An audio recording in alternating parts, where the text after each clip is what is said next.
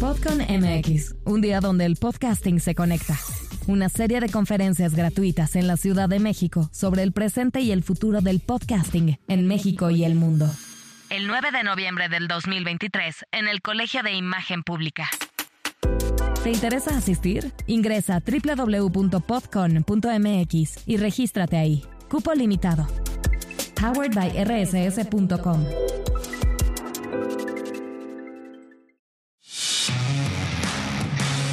Podcastera MX presenta. Es una oportunidad de oro poder leer lo que está pasando en danza en el país, tener esa información de primera mano, ¿no?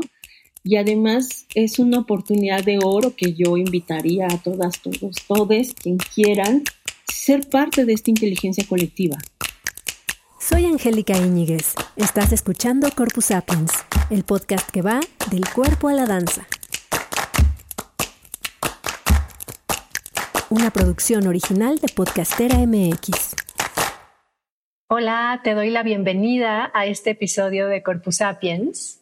Em, antes de arrancar con el tema de hoy y con la invitada que tenemos hoy, te quiero invitar a que entres a nuestra página que es corpusapiens.com.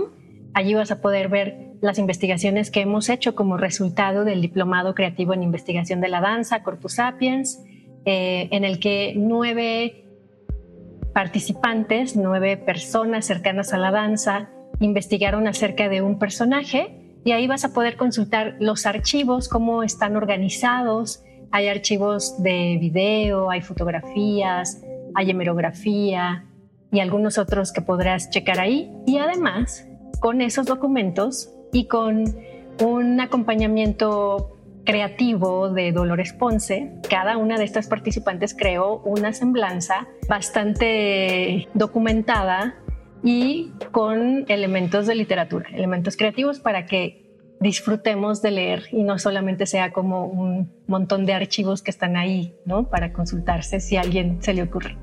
Bueno, eso es la invitación de hoy y la invitada que tenemos hoy es directora general en la agencia Periplo Gestión Creativa en Arte y Cultura, que ha logrado más de 40 financiamientos para organizaciones artísticas, lo cual nos interesa mucho. Es fundadora y directora de la Red de Gestoras Culturales México que tienen como objetivo visibilizar la incidencia de las mujeres en la cultura. Es fundadora y presidenta del Consejo Nacional de Danza México, que incide en política pública para mejorar las condiciones laborales de quienes se dedican a esta profesión. Es maestra en desarrollo educativo, licenciada en coreografía, se ha especializado en gestión cultural, diseño y evaluación de políticas públicas, derechos humanos y gobierno con perspectiva de género durante 20 años ha profesionalizado nacional e internacionalmente en gestión y emprendimiento cultural a artistas, docentes, organizaciones civiles y funcionarios públicos, dictando conferencias, diplomados, seminarios y talleres con los institutos y secretarías de cultura de Ciudad de México, Veracruz, Tabasco, Jalisco, Chihuahua, Colima, Estado de México, Nuevo León y con muchas universidades como la UNAM, como la NAHUAC, y también con el INVAL. Como funcionaria pública, tuvo a su cargo la coordinación de casas de cultura y la dirección de educación artística y desarrollo cultural y fue integrante de la Comisión Académica para el Sistema de Educación Artística del Estado de Michoacán. En la Alcaldía Cuauhtémoc de Ciudad de México se ha desempeñado como jefa de difusión, jefa de espacios culturales y bibliotecas y la subdirección de fomento cultural. Muy probablemente ya sabes quién es, ella es Erandi Fajardo Robledo y te doy la bienvenida, Erandi. Qué gusto que estés aquí. Muchas gracias, estoy muy contenta de estar aquí. Me encanta la iniciativa, el trabajo que has hecho, Angélica, y pues este, tenía, tenía muchas ganas de, de, esta invitación. Teníamos muchas ganas de platicar justo porque me parece interesantísimo y también súper relevante lo que estás haciendo. Y me gustaría comenzar con el Consejo Nacional de Danza en México. ¿Qué es? ¿Quién lo hace? ¿Quién lo conforma? ¿Qué hace este consejo? A ver, cuéntanos. Pues el Consejo Nacional inició en el 2018. Iniciamos solo tres personas. Javier Contreras, Lauren y yo. En un principio invitamos como a perfiles de cada una de las distintas áreas que cubre la danza, investigación, comunicación, emprendimiento, eh, pero bueno, se logró concretar en tres personas. ¿no? En el 2018 hicimos un diagnóstico a nivel nacional de cuál era la situación de la danza en el país. Fue muy bueno, participaron de, de todo el país alrededor de 900 personas y de ahí sacamos ese diagnóstico, lo caracterizamos y nos permitió sentarnos a dialogar con las instituciones que y con los funcionarios que iban entrando en, con el periodo de Andrés Manuel para manifestar las correcciones que necesitábamos, o sea, esta mirada nacional y no centralizada de la danza en cuanto a la política pública y a los recursos, ¿no? Creo que eh, lo, lo, logramos, es decir, eh, pueden presumir ahora la institución de cultura federal que tiene el casi el 60% de eh, beneficiarios nuevos en el FONCA, que, la, que, tienen un porcentaje también muy alto que no es de Ciudad de México, por ejemplo, ¿no? La coordinación de danza, también su cartelera y sus actividades están mucho más abiertas a la programación estatal y yo podría decir de muchas agrupaciones nuevas que antes pues estaba muy centralizado en algunas compañías y además también en un género de danza. Hemos avanzado en eso, pero también eh, hay muchas cosas todavía que atender de acuerdo al diagnóstico que, que generamos y a esta visión de nación, como de nación de danza, ¿no? Y bueno, este diagnóstico es, o sea, lo, lo, negociamos, lo dialogamos y llegamos a acuerdo con la institución federal, pero no todo es responsabilidad de las instituciones tenemos eh, quien va a luchar por sus derechos y sus posibilidades y sus mejoras laborales es el mismo sector. Entonces ahí vimos la necesidad de poder sostener esto que en el diagnóstico en acciones. Y creo que lo primero que hicimos fue discutir, ampliar en mesas de diálogo estas problemáticas para perfilar posibles acciones, ¿no? Y nos dedicamos, yo creo que el primer año a esto, a, relevar todavía la complejidad de, estas situaciones de danza y en una organización nacional del sector. Y ahí es donde surge el Consejo Nacional de Danza. El Consejo Nacional termina de cuestionarse durante la pandemia, lo que se pensaría contrariamente, incluso lo que ignoran algunos investigadores, porque por desgracia me parece que la danza, incluso en la investigación, ha estado relegada. me refiero a las otras disciplinas o los análisis de otras disciplinas no, no toman en cuenta eh, las investigaciones de danza o no hacen referencia a las investigaciones de danza, incluso a los movimientos o a las acciones del sector de danza. Entonces, refiero a esto porque justo Néstor Canclini y Eduardo Nibón presentaron recientemente un libro sobre las acciones eh, desde el sector artístico durante la pandemia y no se menciona todo el trabajo que se hizo en danza. Y he escuchado a otros teóricos que dicen, es que no hacen nada y más bien es que hace falta investigar más el sector de danza. ¿Qué sí sucede en el sector de danza?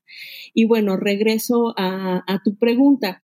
Ahí logramos durante la pandemia cuestionarnos en eh, representaciones estatales en una mesa de trabajo, como en un, le llamamos comité organizador, y después en representaciones estatales eh, generamos mesas de diálogo por la situación que estaba viviendo tan desfavorable el sector para establecer criterios en común que negociar a favor a nivel nacional y estado por estado.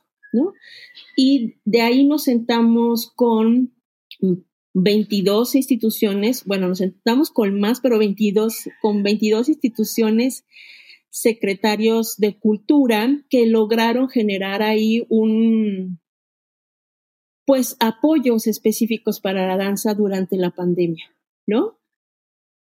Y terminó de cohesionarse el Consejo Nacional de Danza como una organización gestora, como una organización de diálogo y de reflexión sobre las problemáticas, este, y también de vínculo con, con las instituciones.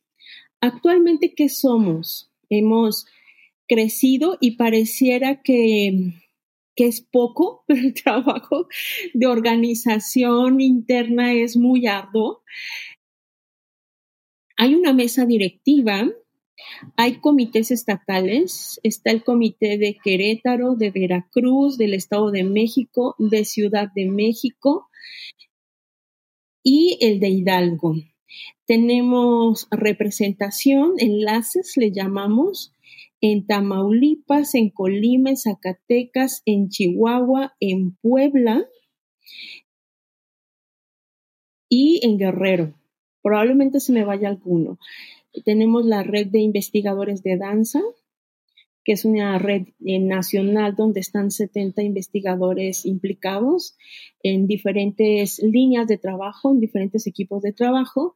Y también tenemos la red de academias de danza, que son 25 eh, academias pues de todo el país que están trabajando ahí en acuerdos en común y en elaboración de documentos pues que pueden ser de guía o rectores para otras academias, ¿no?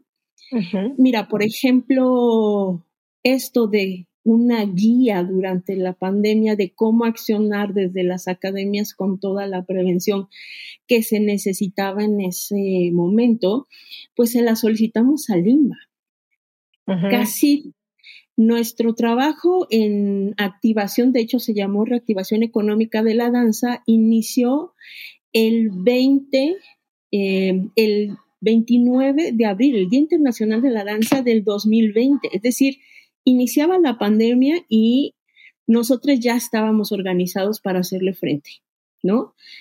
Y de ahí arrancaron reuniones, etcétera, etcétera. Y desde entonces estuvimos solicitando al Limbal, pues un protocolo un protocolo para que cuando se pudiera reaperturar, cuando se empezaron a reaperturar las academias, hubiera una guía al respecto, ¿no? Y no se dio. O sea, como que les daba pánico meterse al tema de no quiero cometer un error. O sea, entiendo que era una situación muy delicada para todos, incluso para la institución. Pero pues eso nos dio la apertura a que hay muchas cosas que tenemos que solucionar nosotros como sector. O sea, que la institución no nos lo va a solucionar si no somos equipo, si no hacemos fuerza para que atiendan ciertas cosas. Y hay otras cosas de las cuales, pues, tenemos que hacernos cargo. O sea, no hay de otra. no, no esperar, sino hacernos cargo.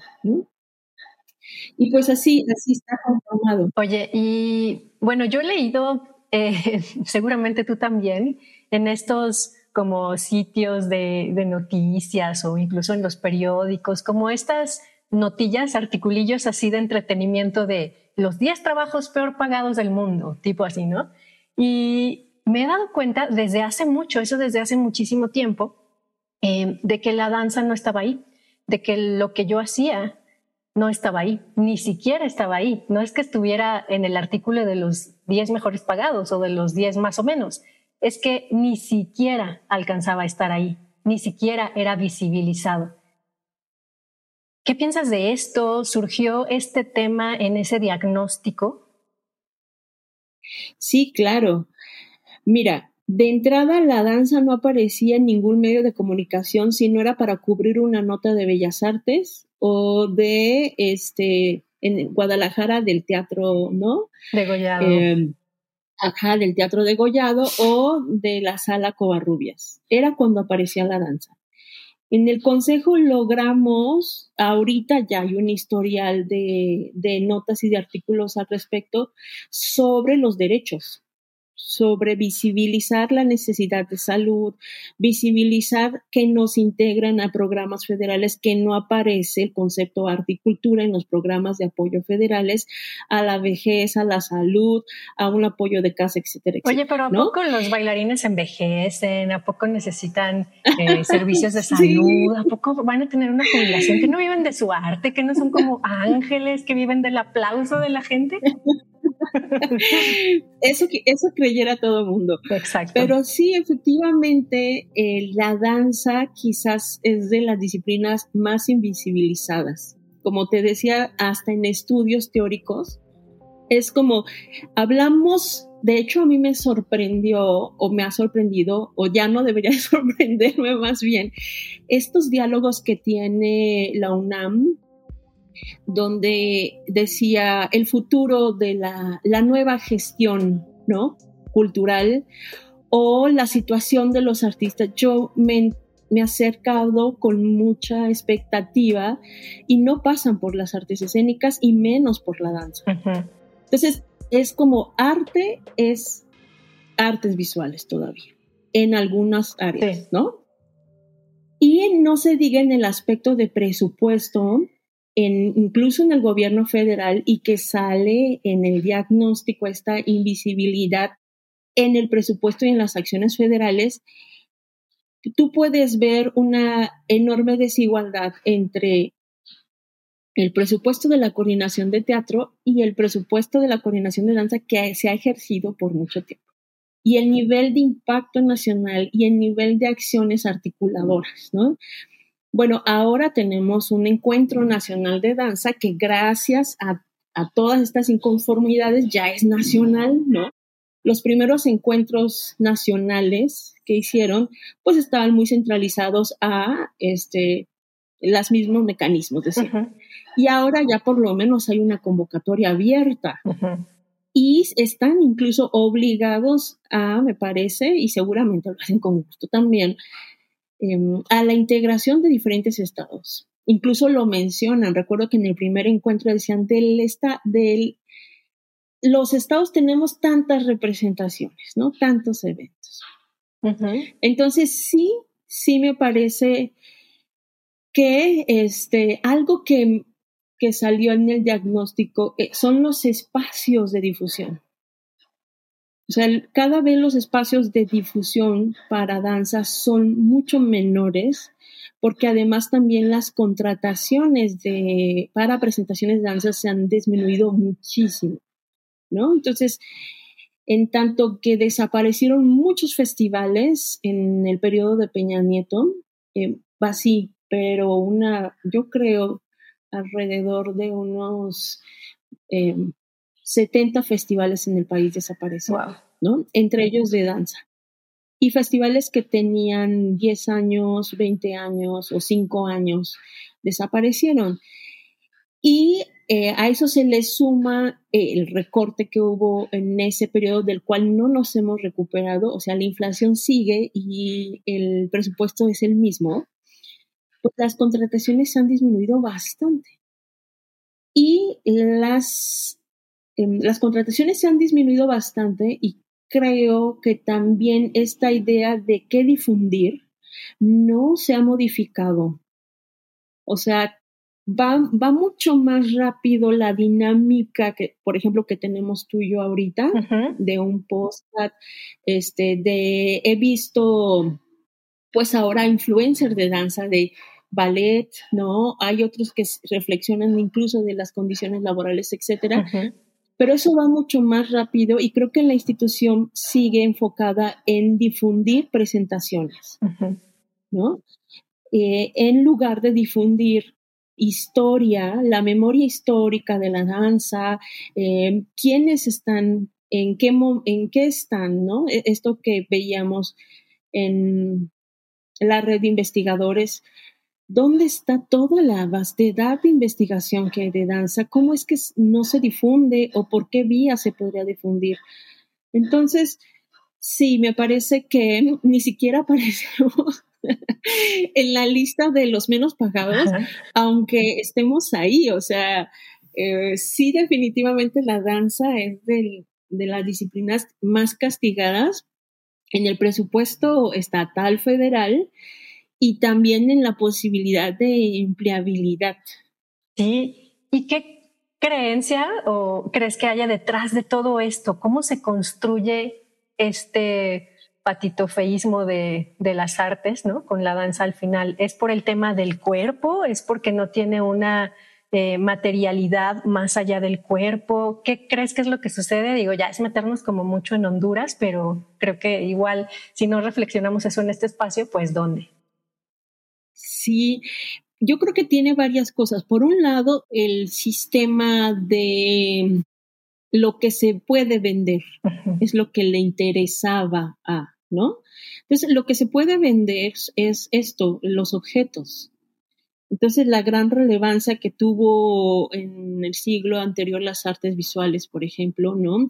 Además, eh, todo este sistema capitalista que se aplicó también a las artes visuales, que es la especulación económica sobre un objeto, ¿no? Este, este valor aumentado por, una, por un valor simbólico también.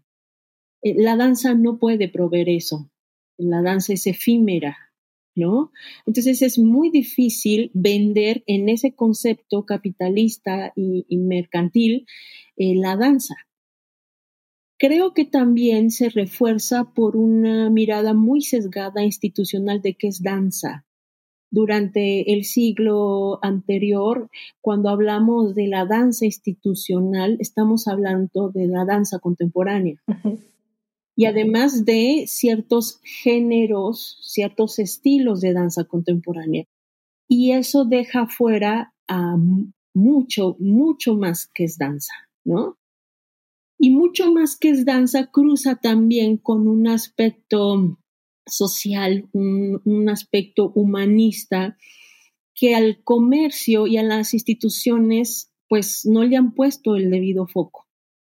Entonces, si la danza transforma, y además esta palabra transforma también ya muy manoseada, pero si la danza logra ingerir el cómo se construye un ser humano desde que es un niño, pues quizás no me importa tanto eso, sino más bien qué me puede comprar ese niño, ¿viste? Entonces, creo que eh, tiene que ver con esos sí aspectos de en dónde estuvo puesto el foco mucho tiempo en esta materialidad que dices y en el, cómo vender y el cómo, en todo el sistema de consumismo. Y también en un ámbito institucional me parece muy sesgado de lo que era arte en el siglo anterior y principios de este, ¿no? ¿Qué era arte contemporáneo? ¿Por qué habría que apoyar el arte contemporáneo? Y esta creencia de que el arte contemporáneo es más que otro tipo de manifestaciones artísticas. Eso es un sentido muy eurocéntrico y muy capitalista, ¿no? Porque la posmodernidad y ahora todas estas de, configuraciones de las disciplinas, de los lenguajes, de los discursos, eh, para algunas todavía instituciones de gobierno y académicas vale más que otro tipo de manifestaciones. ¿Y crees que eso está cambiando? Porque hablas como en pasado, esto sucedía. ¿Crees que eso se está modificando ahora? Sí, sí creo que se está modificando. Cuando es que está en crisis el sistema capitalista. Es decir, eh, hace poco veía, decía, ese puede ser el futuro veía el, este país que se nos vendió mucho tiempo como a, a, donde había que llegar, ¿no? Estados Unidos, además que lo tenemos aquí súper cerca, a donde había que llegar porque es un país de primer mundo, es un país el más rico del mundo, entre comillas, ahora, ¿no? Este, el que tiene las, el armamento y el poder para modificar la realidad de muchos otros. Entonces, ahora la crisis que tiene de pobreza, la crisis que tiene de atención básica para, eh, ni siquiera para los migrantes, sino para los ciudadanos gringos, muestra de una, una imposibilidad del capitalismo de seguirnos vendiendo el sueño de lo vas a lograr. Si trabajas, lo vas a lograr. Totalmente. Yo lo, vi en un documental y ya, yo ya lo sabía porque tengo conocidos y familiares allá, pero también lo estoy viendo en México. Totalmente. ¿Cuántos empleos, cuántos empleos tienes que tener para pagar la renta de donde vives? Así de básico, ¿no? Sí, tal vez en la generación de nuestros papás estudiar una carrera y trabajar en ella durante toda tu vida era suficiente para tener una jubilación, una casa, un carro y una familia. Ahora esa realidad no es. no es, no existe, no nos toca. No es posible. No es posible. Fíjate que se me fue eh, de estas notas en internet, se me fue, no, no lo alcancé a guardar, de cuántos años tenían que trabajar nuestros padres, así de ingreso neto, neto de su dinero, de su salario, para comprarse una casa y era aproximadamente cinco años. En nuestro caso, o sea, con un salario mínimo son 25 años. Pero es el, el neto de, o sea, no, no tendrías que comer, no tendrías que vestir. Tendrías que guardarlo entero. Sí. Y además. Y a esa nota le siguió otra donde menciona esta corrupción inmobiliaria que estuvo en México durante muchísimos años dice, el valor de mi casa no equivale a lo que estoy pagando. Es decir, son tan malos los materiales que a los cinco años yo tengo que empezar a, renovar prácticamente todo y tengo 20 años más por pagar. O sea, el valor del terreno, porque además las casas se hicieron en un huevito así súper chiquito, el valor del terreno y el valor de los materiales es el 30% de lo que realmente tengo que pagar por toda la casa. O sea, viene costando 200 mil pesos cuando tengo que estar pagando como millón y medio, dos millones ahora. A mí me sorprendió el precio de un departamento que están promoviendo por acá. Es tres millones de pesos una habitación. ¿no? Sí, cajitas de zapatos de acá en Guadalajara son cuatro, cinco, seis millones de pesos por una cajita de zapatos con alberca. No, no. Entonces, en ese, pues en ese sentido, sí es, estamos en una, yo creo que en una crisis donde eso, la idea de, futuro ha cambiado mucho y se está nos estamos cuestionando cosas, ¿no? Nos estamos cuestionando si la institución dice que bailar estas técnicas o bailar estos géneros es lo que me va a dar las herramientas para la danza y salgo y son obsoletas esas técnicas, esos lenguajes, o aún siendo actuales no tengo la posibilidad de empleabilidad, entonces empieza ahí una crisis de contenidos, una crisis de las direcciones, de las miradas institucionales ante una realidad y de la posibilidad de la sostenibilidad de una carrera con ciertos preceptos o ciertos conceptos, ¿no? Dices, híjole, y creo que eso se está, se está cuestionando en este momento. No para todos, obviamente a mí me gustaría que fuera como mucho más amplio, ¿no? pero tengo mucha esperanza y me han dado muchas lecciones las generaciones jóvenes. Justo lo hablaba el día de ayer, que se manifiestan en contra de la violencia en las universidades. ¿No?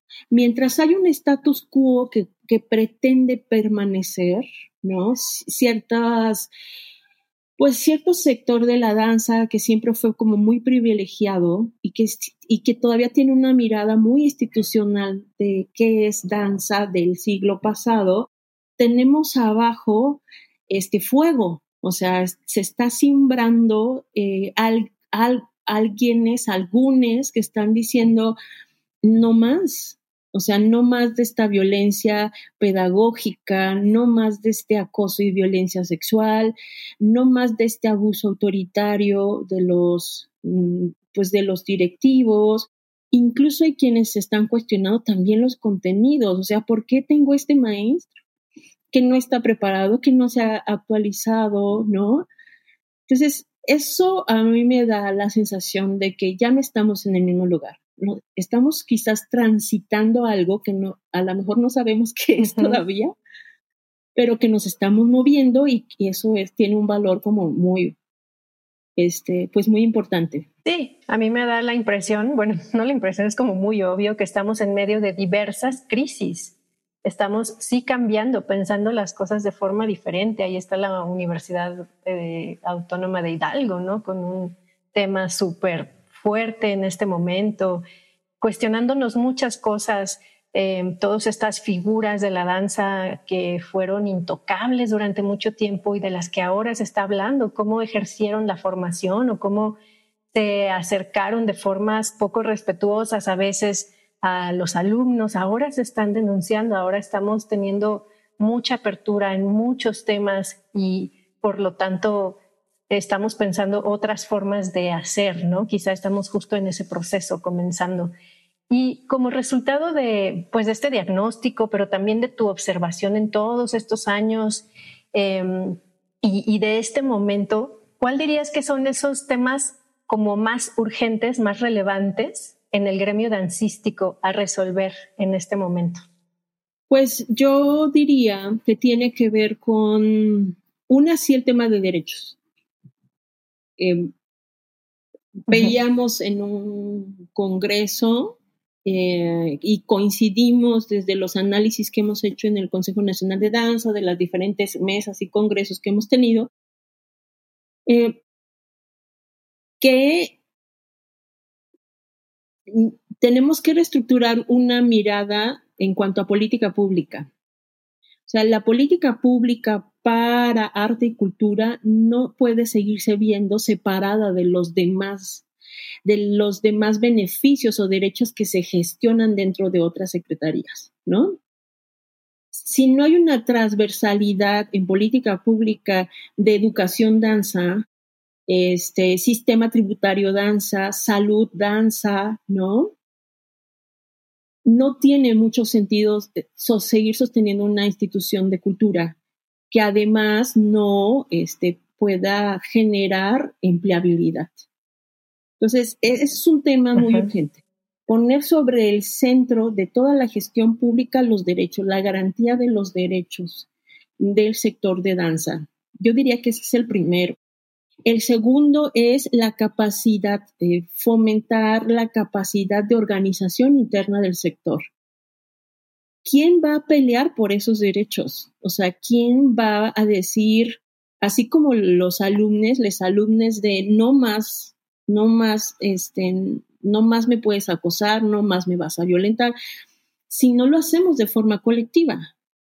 En el consejo nos enfocamos, tratamos de enfocarnos mucho en sí manifestar la inconformidad, la dolencia, la queja, pero acompañada de propuestas.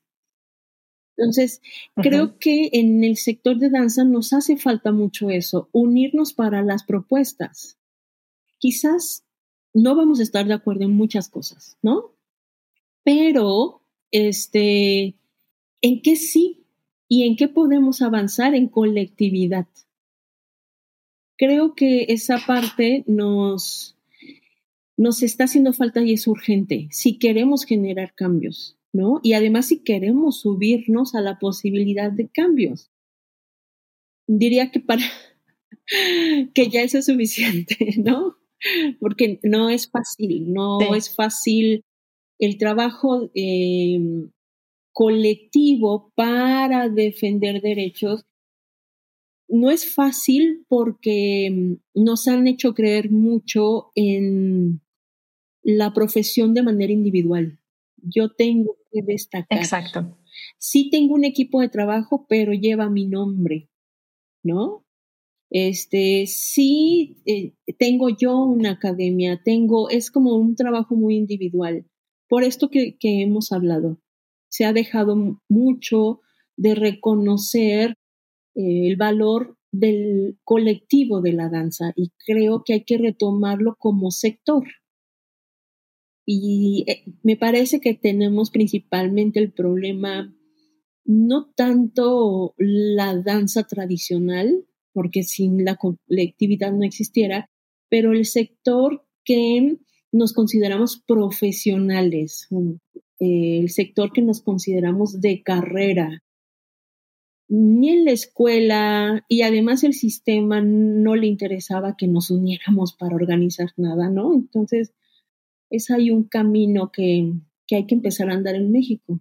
Pues yo creo que ya eh, se comenzó ese camino y la verdad es que he visto una constante dentro y fuera del gremio de la danza en donde se le apuesta a la colectividad, en donde estamos empezando a ver que si no lo hacemos de manera colectiva, no vamos a crecer, no vamos a sanar, no vamos a lograr, no vamos a poder construir algo nuevo que si queremos. Entonces, yo estoy viendo esa tendencia en diferentes espacios y la danza no es la excepción. Aquí mismo en Corpus Sapiens hemos platicado con diversos artistas que están muy interesados por, por estas ideas, ¿no? Incluso de economía circular, de cómo lo vamos a hacer en conjunto y, y de quitarle el foco solo a, esa danza escénica que se ha estado presentando en los escenarios, ¿no? Y que se concibe como lo que es danza, para dejar entrar, visibilizar y tomarse muy en serio todas aquellas manifestaciones que parten del cuerpo y que son danza y que no,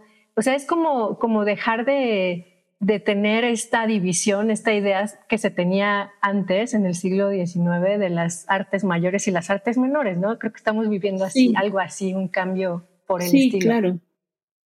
Oye, Randy, em, el Consejo Nacional de Danza de México tiene relaciones con otros consejos u otras agrupaciones laborales internacionales de danza, es decir, ¿cómo estamos así a nivel internacional o interlatinoamérica? No sé. Mira, tenemos poca relación porque primero nos hemos enfocado a fortalecernos.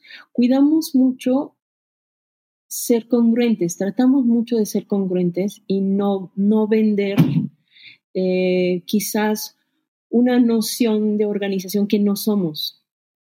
Y ya la organización interna es un trabajo muy intenso que requiere tiempo, recursos, este, y no soltar, ¿no?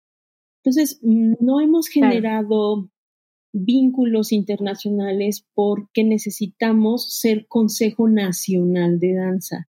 Es decir, que si haya trabajo y resultado como comité, si haya una gestión con las instituciones, si se haga mm, dinámicas de fortalecimiento interno. Va a suceder, va a suceder, pero eh, nos interesa que suceda cuando estemos más fortalecidos como organización nacional. Hemos tenido otras, hemos visto incluso otras experiencias de otras organizaciones que son organizaciones más de números, ¿no? A todos, por ejemplo, yo podría decir el día de mañana, únanse para hablar con Claudia Sheinbaum. Eso va a suceder y no una agrupación, sino a haber 30, 40. Este, y voy a tener en mi chat a muchísimas gente, a muchísimas personas que quieran unirse a un diálogo con Claudia Sheinbaum, ¿no? Pero ¿qué de ahí es efectivo? ¿Qué de ahí se va a lograr sostener? ¿Qué de ahí va a construir eh, quizás como en un tejido más fino algunos cambios? Entonces, yo desde ahí ya podría, con este ejemplo que te estoy poniendo, relacionarme pues, con la que va a ser la presidenta, si a mí me interesara, ¿no? O incluso con otros movimientos en, en Latinoamérica. Sí los conocemos, los tenemos ubicados, pero ahora no hemos establecido una dinámica de colaboración con ellos porque hemos estado más enfocados en que lo que hagamos sea, pues sea real, no sea como de primera instancia, venga todo el que quiera, sino venga el que esté dispuesto a trabajar. De hecho, ese es como un filtro para nuestra organización. Mira, por ejemplo, para conformar los comités, yo podría decir esto, eh, el comité de, no sé, de Chihuahua, ¿no? ¿Quién quiere conformar el comité de Chihuahua? Llegan 200 correos diciendo yo quiero ser parte del comité, ¿no? La primera sesión es en qué consiste el trabajo del comité, qué vas a tener que invertir de ti para trabajar en el comité. De ahí se reduce a 15 personas, de los 200, ¿viste? Entonces, es eso, nos gustaría este, ser congruentes y lograr un trabajo eh, más, más fuerte que pudiéramos mostrar que hacerlo más de, pues de promoción, ¿no? De decir, somos tantos y, y, aunque nunca nos veamos y aunque nunca hagamos nada, como he conocido otras organizaciones, pues desde ahí yo puedo gestionar e intercambiar cosas con otras, con otras organizaciones, pero creo que lo que se pueda vincular, que sea desde un lugar como más, más consistente, pues. ¿Cuáles dirías que son los, eh, los logros más palpables de, de, las actividades que han hecho ustedes dentro del Consejo Nacional de Danza de México, todas las personas que están trabajando ahí? Mira, de entrada yo creo que mm, sí, la injerencia en el plan, en el programa de danza nacional del INVAL. Prácticamente se hizo sobre el diagnóstico que no nos puedan, que no nos puedan dar el crédito o no nos quieran dar el crédito es otra cosa, pero la reunión que nos invitaron amablemente para presentarnos el plan estaba sobre todas las líneas que habíamos trabajado en el diagnóstico. Entonces podría decir que este es el primer plan de danza que toma en cuenta las voces, las diversas voces y las diversas necesidades. Que de ahí lo que podamos evaluar sea un porcentaje pequeño aún así me parece que todos los planes de danza tendrían que hacerse sobre una base de diagnóstico como, como lo que hicimos. No quiere decir que yo lo tenga que hacer. Ese tendría que ser un trabajo de la institución, pero bueno, como parte de la ciudadanía, dialogar ingerir me parece fundamental.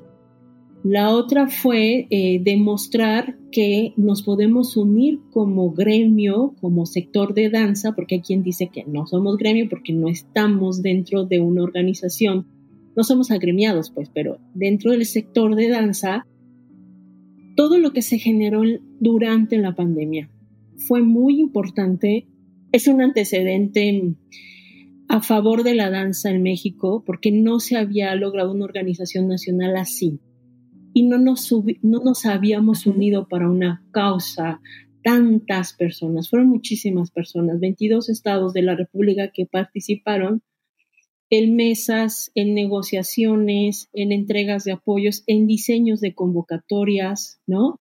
Entonces, ahí em, generamos apoyos de diferentes, en diferentes instituciones y como de en diferentes cantidades y características, como desde las contrataciones, de un sistema de contratación directa para movilidad en el estado de Hidalgo, diseño de convocatorias en las que participamos en Chiapas, en Guanajuato, y eh, que se basaron en base a las mesas de trabajo que tuvimos, por ejemplo, en Colima, en Jalisco,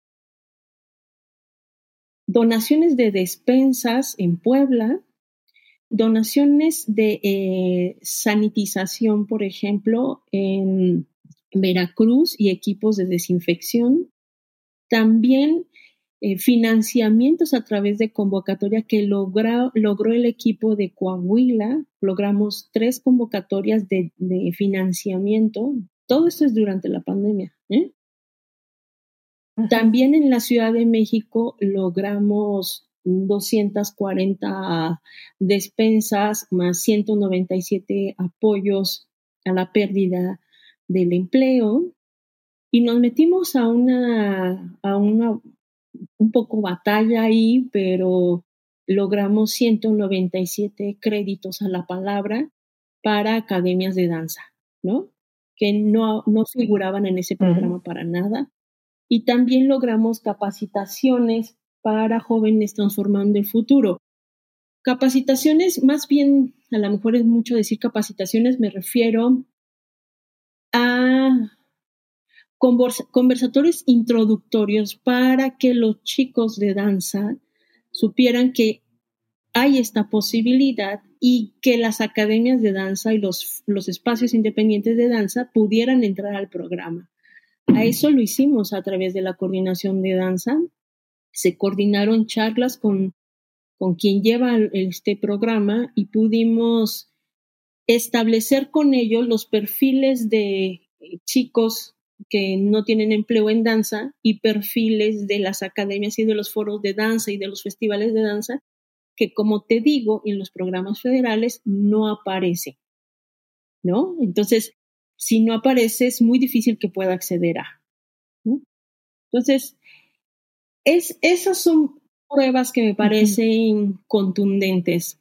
Hay otras que están en proceso, que todavía no puedo decir tenemos un resultado de, sino que se está trabajando en, ¿no? Estos documentos que van a compartirse desde la red de academias que tienen que ver con líneas em, orientadoras de la danza como negocio, eh, elementos éticos para trabajar dentro de las academias, de qué manera pueden hacerse contrataciones de un, un intercambio laboral justo, por ejemplo, ¿no? En el caso de la red de investigadores, también se está trabajando en sistemas de divulgación, en repositorios, en vinculación con las universidades y con equipos de investigación que hay en, México y también como un sistema de, producción. Eso está en proceso. Yo confío en que el trabajo este, colectivo, la inteligencia colectiva que se llega a tener y, además el, brazo de la acción va a dar muestras de. Eh, que esa es una lección súper bonita, ¿no? Yo agradezco estar en el Consejo Nacional de Danza, me gusta, lo disfruto mucho porque es una oportunidad de oro poder leer lo que está pasando en danza en el país, tener esa información de primera mano, ¿no?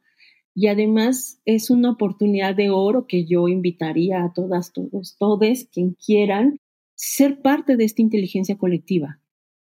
A mí jamás se me hubieran ocurrido ciertas cosas de manera individual, si no es porque las pensamos entre 20, entre 30, las estudiamos a veces tres días, entre 200 separados en mesas, en temas, ¿no? Esa inteligencia colectiva de qué, ¿Cuál es tu actualidad en el país? ¿Cuál es tu actualidad en la historia del país, en la historia de la danza? Pues solamente te la da un sistema como este. Y que la verdad es que es un privilegio tener un lugar a donde ir a pensar cuál es la actualidad y cómo yo estoy implicado en eso, ¿no? Para tomar conciencia y responsabilidad. Bien. Quien quiera acercarse al trabajo del Consejo Nacional de Danza en México. Bueno, además de seguir el Instagram, que se los dejo en el copy del episodio, Consejo Danza México, ¿a dónde puede acudir y quién puede y con qué ideas y qué tiene que hacer? Abrimos afiliación al año. Abrimos una afiliación al año para que puedas integrarte en los diferentes equipos de trabajo. Hay, hay personas que nos que llegan y nos tocan, oye, yo quiero hacer, ¿no? Eh, cuando ya hay un equipo conformado, por ejemplo, en la red de investigadores, hay un proceso que hay que respetar y hay equipos donde puedes, puedes integrarte y dar ideas o, o, participar en ideas o incluso esto, este, proponer pero sí tratamos de que sea un proceso de un año, ciclos de un año, porque si no estaríamos como interfiriendo. Típico que no vas a la reunión, se toman acuerdos de una reunión, luego llegas como nuevo a la reunión y dices, ¿por qué se hizo esto? No, yo creo que debería de hacerse esto otro, o ya no estoy de acuerdo en eso. Pasa muchísimo en las organizaciones civiles y culturales, que no hay procesos de continuidad sobre este, ciertas acciones, ¿no? Hay como estas intermitencias. Para lograr eh, llegar a, un lugar que nos interesa, que pueden ser estas producciones o a un nivel de incidencia, lo manejamos en ciclos anuales. Entonces, eh, se abre un ciclo al año, creo que ahora toca en febrero, para que puedas integrarte a todos los equipos. Puede ser de, como enlace de tu estado o puede ser como parte del comité de la Comisión Específica de Danza Libre de Violencia o puede ser parte de la red de investigadores o de la red de, de academias, ¿no? Y el contacto es ese, escribir en, en, Facebook. Tenemos también el Consejo Nacional de Danza México, que es el, el correo, y este, o Instagram, por ahí puede ser el, el contacto. Perfecto.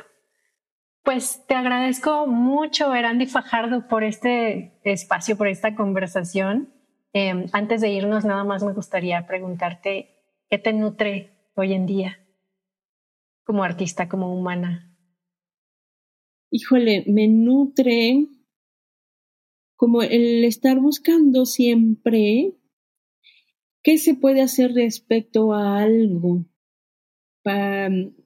y tiene que ver con amor, tiene que ver con cariño, con conservar la esperanza, ¿no?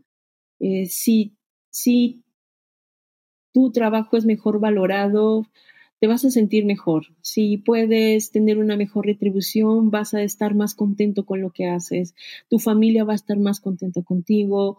Entonces eso como me nutre la posibilidad de habitar como más desde el cariño y también de compartir cosas, este, pues es lo que me mantiene dentro del Consejo Nacional de Danza, como esa posibilidad.